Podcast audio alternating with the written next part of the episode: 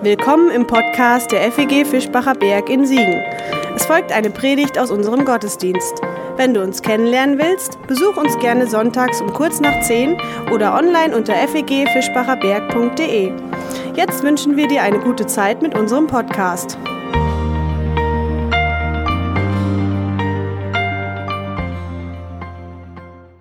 Ach Jungs, so lautet das Thema unseres diesjährigen Osterwochenendes. Ostern ohne Jünger. Denn in den Erzählungen um Ostern herum, die wir in der Bibel im Neuen Testament finden, da glänzen die Jesus-Schüler ganz besonders durch Abwesenheit und einen ziemlich zweifelhaften Glauben. Wir haben uns das dieses Jahr ein bisschen zu eigen gemacht, uns ein bisschen in diese Erzählungen hineingefühlt, darin gestöbert. Seit Gründonnerstag begleitet uns das in unterschiedlichen Varianten, dieses Ach Jungs. Wir haben das Stolpern und das teilweise herzzerreißende Scheitern der Jesus-Schüler verfolgt. Eben, ach Jungs. Das Internet hat für dieses Ach Jungs seit ungefähr 2007 seine ganz eigene Sprache gefunden. Viele werden es kennen. Jean-Luc Picard, legendärer Facepalm, der seither in etlichen Varianten durchs Netz geistert, in unterschiedlichen Memes und äh, seit 2016 hat es sogar ein eigenes Emoji bekommen.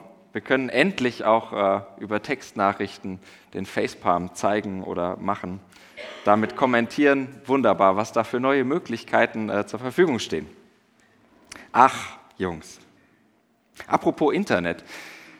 Vielleicht habt ihr das in den letzten Wochen ein bisschen verfolgt. Es gab regelmäßig Gelegenheit dazu, dieses Emoji zu benutzen. Gibt es immer, ich weiß, aber äh, ich meine eine ganz bestimmte Ding, eine ganz bestimmte Sache, denn das EU-Parlament, das diskutierte über eine Urheberrechtsreform. Vielleicht habt ihr das mitbekommen unter dem Stichwort Upload-Filter. Da schien die digitale Welt in völligem Aufruhr. Immer wieder im Mittelpunkt der Diskussion der EU-Abgeordnete Axel Voss, der maßgeblich an der Urheberrechtsreform beteiligt war, sogar als ihr Vater gilt. Soweit, so gut. Blöderweise hat Herr Voss in diesen ganzen Tagen und Wochen immer wieder mal durch technische Unkenntnis geglänzt. Bei einer Demo fand sich dann auch das schöne Plakat, ich habe das Internet kaputt gemacht, ohne etwas davon zu verstehen. Mir fiel ein Sprichwort ein, inhaltlich kann man darüber denken, ja, was man will, das ist gar nicht mein Thema. Mir fiel aber ein Sprichwort ein dazu. Da hat wohl jemand den Bock zum Gärtner gemacht. Und das könnte man auch über unseren heutigen Bibeltext schreiben, den wir uns anschauen wollen. Aber dazu gleich mehr. Ich möchte allerdings auch jetzt nicht in der Haut von Axel Voss stecken. Und ich will mir auch gar nicht ausmalen, was dieser Mann sich in den letzten Tagen und Wochen alles hat anhören müssen. Und das Ach bekommt dann einen etwas anderen Klang. Ach, Axel, du hast ja eigentlich auch nur deinen Job gemacht. Zwar schlecht, aber vielleicht hast du es ja gar nicht unbedingt drauf angelegt. Dich gar nicht darum gerissen, etwas zu tun, wovon du offensichtlich nichts verstehst eher mitleidig, dieses Ach. Es kann sogar ein sehr einfühlsames Ach werden. Wenn wir hinter dem Abgeordneten, hinter dem Vater der Urheberrechtsreform den Menschen sehen, der auch sein Päckchen zu tragen hat. Ach Jungs, und auf dieser breiten Palette, dieser großen Palette der Achs, mischt die Erzählung von den Jüngern ihr ganz eigenes. Ganz unterschiedlich, sehr bunt. Von Gründonnerstag bis heute stellt es ganz eigene Farben und Harmonien zusammen, wenn wir den Jesus-Schülern durch die Erzählungen folgen. Und heute ein letztes Mal ein großes Finale. Vielleicht ist es aber auch ein großes Fiasko. Ich bin mir da noch nicht so ganz sicher. Wir werden sehen. Wir hören den Text aus Markus 16 ab Vers 9.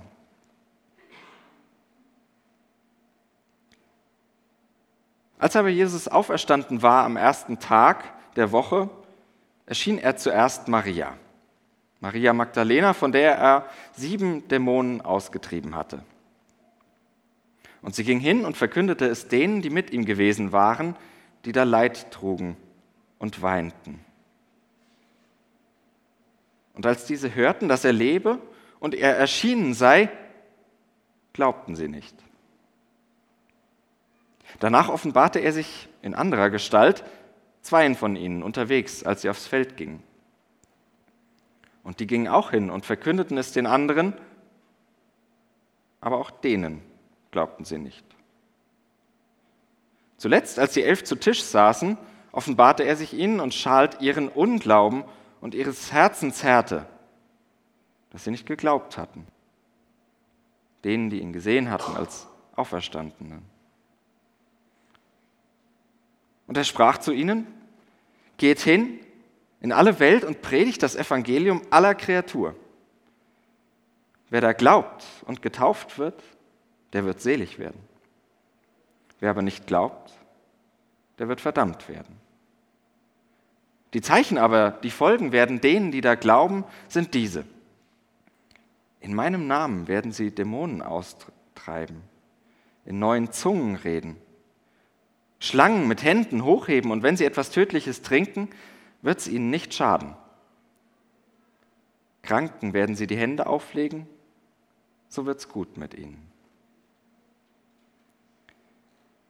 Nachdem der Herr Jesus mit ihnen geredet hatte, wurde er aufgehoben gen Himmel und setzte sich zur Rechten Gottes. Sie aber zogen aus und predigten an allen Orten. Und der Herr wirkte mit ihnen und bekräftigte das Wort durch die mitfolgenden Zeichen.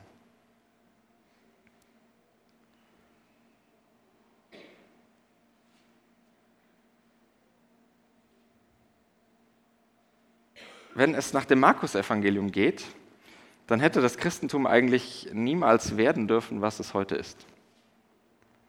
Schließlich endete es ursprünglich mit diesem Hinweis, und sie gingen hinaus und flohen von dem Grab, denn Zittern und Entsetzen hatte sie ergriffen. Und sie sagten niemand etwas, denn sie fürchteten sich. Wie konnte es danach überhaupt noch weitergehen? Fragt man sich. Damit endet das Markus-Evangelium. Und dazu kleine Randnotiz, falls jemand den darauffolgenden Text in der eigenen Bibel mal nachschlägt, gibt es da meistens einen Hinweis. Wenn nicht, müsste man die Seriosität äh, der Bibelausgabe nochmal hinterfragen. Aber da sollte ein Hinweis stehen. In der neuen Lutherbibel zum Beispiel steht dieser Text sogar in Klammern. Denn die Verse gehörten ursprünglich nicht zum Markus-Evangelium sondern sie wurden später hinzugefügt. Vielleicht, weil man dieses offene Ende aus Vers 8, sie sagten niemandem etwas, weil sie Schiss hatten. Sie sagten nichts. Vielleicht, weil man das nicht ertragen konnte oder vielleicht auch möglich, wird auch diskutiert, weil jemand den ursprünglichen Schluss verschusselt hat. Äh, kann auch sein. Darüber streiten die Gelehrten. Aber trotzdem ist dieser zweite Schluss, dieser hinzugefügte Schluss, ein Stück Schrift geworden. Ein Stück Schrift, das den christlichen Kirchen bis heute heilig ist. Und so lesen wir es auch heute Morgen. Zwei Gedanken wollen uns dazu beschäftigen. Unglaube und Evangelium. Der sogenannte unechte Markus-Schluss, die Verse 9 bis 20, die beginnen mit einer Osterzusammenfassung, wenn man so will. Mit ganz wenigen Worten wird fast alles zusammengetragen, was man so aus der eigenen Tradition über Ostern und die Auferweckung zu erzählen wusste. Alles, was man kannte, wird zusammengetragen aus den anderen Texten, vor allem aus dem Lukas und aus dem Johannesevangelium. Maria Magdalena, die Emmaus-Jünger, der fehlende Judas, später noch Himmelfahrt und die ersten Missionserfolge kennt man. Wild zusammenkopiert, könnte man etwas frech sagen. Fast alles, was man so kennt über Ostern und Auferweckung, wird hier auf den Tisch gelegt. Und das Ergebnis finde ich extrem spannend. Unglaube. Unglaube. irgendwie ernüchternd. Da wird alles aufgefahren, um den Menschen von, die Menschen von Ostern zu überzeugen. Und was bringt's? Nichts. Unglaube. Unglaube. Und wohlgemerkt, hier geht es ja nicht um irgendwen, dass irgendwelche dahergelaufenen vielleicht nicht glauben, sondern hier geht es um die Jünger. Der Unglaube der Jünger wird festgestellt. Also nicht mal diejenigen glauben, die eigentlich ja am empfänglichsten für diese Osterbotschaft sein müssten. Nicht mal die glauben. Trotz aller vermeintlichen Beweise. Es wird alles auf den Tisch gelegt, was man weiß und was man kennt, was man sich so erzählt. Und das Ergebnis? Unglaube. Unglaube. Das beruhigt mich irgendwie. Denn es liegt ja auch schließlich etwas Unglaubliches an diesem Osterfest, oder? Und dabei ist relativ egal, wie man es versteht und wie man sich die Auferweckung vorstellt, was man damit verbindet, wie man diesen Jesus versteht. Da gibt es diverse Möglichkeiten. Und der meiste Streit darüber entsteht, weil man die eigene Möglichkeit für die einzig wahre hält, die einzig richtige. Finde ich schade, denn so einsilbig ist das Göttliche sehr, sehr selten. Das Unglaubliche liegt aber nicht so sehr an den Umständen der Auferweckung und wie es denn jetzt nun wirklich war, wie man sich das wirklich vorstellen muss, sondern es liegt darin, dass wir es an Ostern mit Gott selbst zu tun bekommen. Mit Gott selbst, mit dieser Osterkraft, die eben das Unglaubliche macht. Sie schafft neues Leben. Sie lässt die Niedergeschlagenen auferstehen. Sie erweckt die Lebensmüden. Sie gibt dem Leben Vorrang vor dem Tod. Und das ist immer unglaublich. Wie das Markus-Evangelium durchgängig feststellt, die Jünger kommen nicht nur hier schlecht weg. Trotzdem ist Ostern besonders, denn dort begegnet uns Gott hochkonzentriert. Weil in dieser einzigartigen Lebens- und Sterbensgeschichte des Jesus das Göttliche auf einzigartige Weise mitten im Menschenleben sichtbar wird. Auch hier nicht einsilbig. Für manche sind es vor allem die Wundererzählungen, die diesen Jesus ausmachen für andere seine Liebe zu den Außenseiterinnen und Außenseitern. Wieder andere klammern sich an seine Worte. Und für manche steht im Zentrum, dass er die Welt erlöst hat. Was auch immer sie darunter verstehen. Erlösung. Für uns hängt es an seiner Person, weil uns hier die höchste Konzentration des Göttlichen begegnet. Glauben wir. Glaube ich. Aber eben immer irgendwie auch ungläubig. Weil sich das eben alles nicht einfach ins Leben einfügt. Denn hier vermisse ich manches Wunder. Kenne ungeliebte Außenseiter, ich höre Worte, die wie Waffen klingen und erlebe so oft gar nichts von einer erlösten Welt. Da steht Ostern quer. Da steht diese Auferweckung, diese Osterkraft quer. Gott steht oft so unglaublich quer zum Leben, zum bekannten Lauf der Dinge. Ostern. Das glaube ich, aber das glaube ich eben immer auch irgendwie ungläubig. Ich glaube ungläubig. Ich glaube ungläubig, dass Gerechtigkeit nicht unter der Ungerechtigkeit verschütt geht. Ich glaube ungläubig, dass das Miteinander der Liebe ein Gegeneinander der Ungnade überwindet. Ich glaube ungläubig, dass das Leben sich nicht vom Tod überwinden lässt.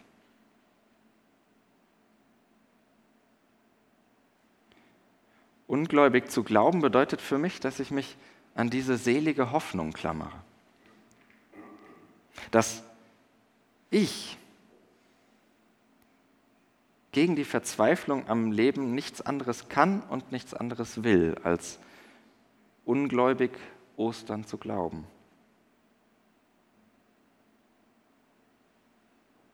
Weil mir das alles nicht zu glauben verdammt wehtun würde, mich verzweifeln lassen würde.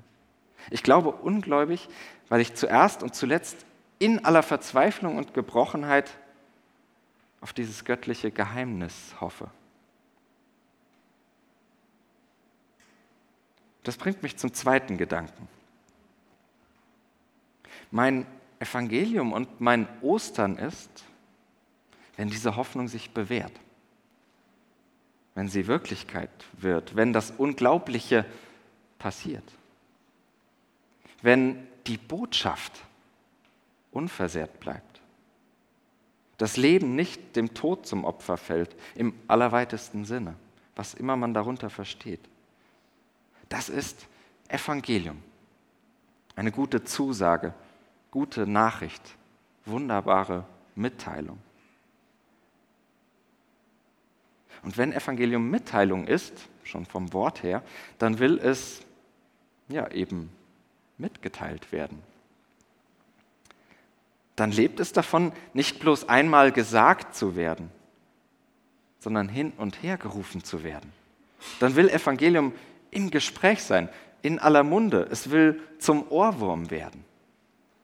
Nur wie? Und auch bei der Frage wird, finde ich, unser Text unglaublich spannend. Denn die Ungläubigen bekommen den Auftrag zur Mitteilung. Den Ungläubigen wird das Evangelium anvertraut. Es gibt da keinen echten Zwischenschritt. Jesus spricht über den Unglauben und schickt dann auf den Weg. Es gibt lediglich zwei kleine Andeutungen, dass da langsam etwas aufbricht. Die Begegnung mit dem Christus selbst. Die Lutherbibel übersetzt das mit Offenbarung. Es kann aber auch einfach Erscheinung sein, das Dasein, sichtbar werden. Und die Rede in der Vergangenheitsform. Aber sonst nichts. Keine Bekehrung, keine Wiedergeburt, kein Übergabegebet oder was man sich sonst so wünschen könnte. Nein, ich sage es mal ganz überspitzt, die Ungläubigen werden mit dem Evangelium losgeschickt. Und da finde ich mich dankbar wieder. Vielleicht kommt dir das merkwürdig vor, dass ein Pastor äh, sich bei den Ungläubigen wohlfühlt. Das klingt auch schon komisch, aber irgendwie ist es eben so. Obwohl mein Leben schon immer mit dem christlichen Glauben zu tun hat, ich da hineingewachsen, sozusagen hineingeboren wurde, er gehört nicht einfach zu meiner Grundausstattung, der Glaube. Er ist nichts, was ich einfach mitbringe, etwas, das ich einfach abrufen kann, womit ich hausieren gehen könnte. Denn Glaube wird mir geschenkt, immer wieder geschenkt. Immer neu in jeder Begegnung mit der Botschaft, mit dem Auferweckten, in der Auseinandersetzung mit seiner Geschichte, in der Geborgenheit seiner Gemeinde. Und als solch ein ungläubig Glaubender werde ich losgeschickt. Losgeschickt, Evangelium mitzuteilen. Wohlgemerkt, nicht meinen Glauben soll ich mitteilen, sondern das, was meinen Glauben begründet das, worauf ich hoffe. Das Leben, dieses neue Osterleben, diese erhoffte Erfahrung, dass sich das echte Leben durchsetzt gegen alles, was es zerstören will. Und das Markus-Evangelium, das malt sogar ein Bild davon, wie dieses Leben aussehen könnte. Die Zeichen aber, die folgen werden denen, die da glauben, sind diese. In meinem Namen werden sie Dämonen austreiben, in neuen Zungen reden. Schlangen mit den Händen hochheben und wenn sie etwas Tödliches trinken, wird es ihnen nicht schaden. Kranke werden, Kranken werden sie die Hände auflegen, so wird's gut mit ihnen. Was für ein Bild. Was für ein Osterleben. Die Begegnung mit dem Osterleben, die erzählt Markus wie das Ende von Besessenheiten. Sei es, dass ich wie besessen auf meiner Meinung beharre oder von mir selbst besessen bin. Es erzählt es wie das Ende der Missverständnisse und des aneinander Vorbeiredens. Das Markus-Evangelium malt das Bild vom Ende der Ängste. Ein Ende vergifteter Atmosphäre, ein Ende von Krankheit und Vereinsamung. Oder das alles positiv als Neuanfänge. Dann schafft Ostern ein Leben der Freiheit, der Verständigung, ein Leben im Mut zum Sein, zum Dasein, ein Leben voll gesunder Beziehungen und geheilter Biografien. Das ist Evangelium. Das will ich weitergeben. Und will es glauben. Ungläubig. Immer unter der Zusage, wir werden es erleben. Was wäre das für ein neues Leben, wenn wir das erleben? All das ist Ostern. All das ist Osterkraft. All das erwarten wir von Jesus Christus her, von seiner Geschichte. Paulus meinte, an ihm geschah es als erstes. Aber er bleibt nicht der Einzige. Denn Osterkraft lässt sich nicht beschränken. Sie will sich ausbreiten. Sie will als Evangelium weitergetragen werden, in die Welt hineingelebt werden. Sogar und als erstes und immer wieder von denen, bei denen wir vielleicht am liebsten sagen würden, ach Jungs, von denen, die ungläubig glauben und auf diese Osterkraft hoffen. Ach, wir? In diesem Sinne, frohe Ostern. Amen. Das war's für heute. Um keine neue Folge zu verpassen, kannst du den Podcast einfach auf deinem Smartphone abonnieren. Mehr Informationen findest du unter fegfischbacherberg.de. Wenn es dir gefallen hat, lass uns gerne einen Kommentar oder eine Bewertung da und sag es weiter. Tschüss und vielleicht bis zum nächsten Mal.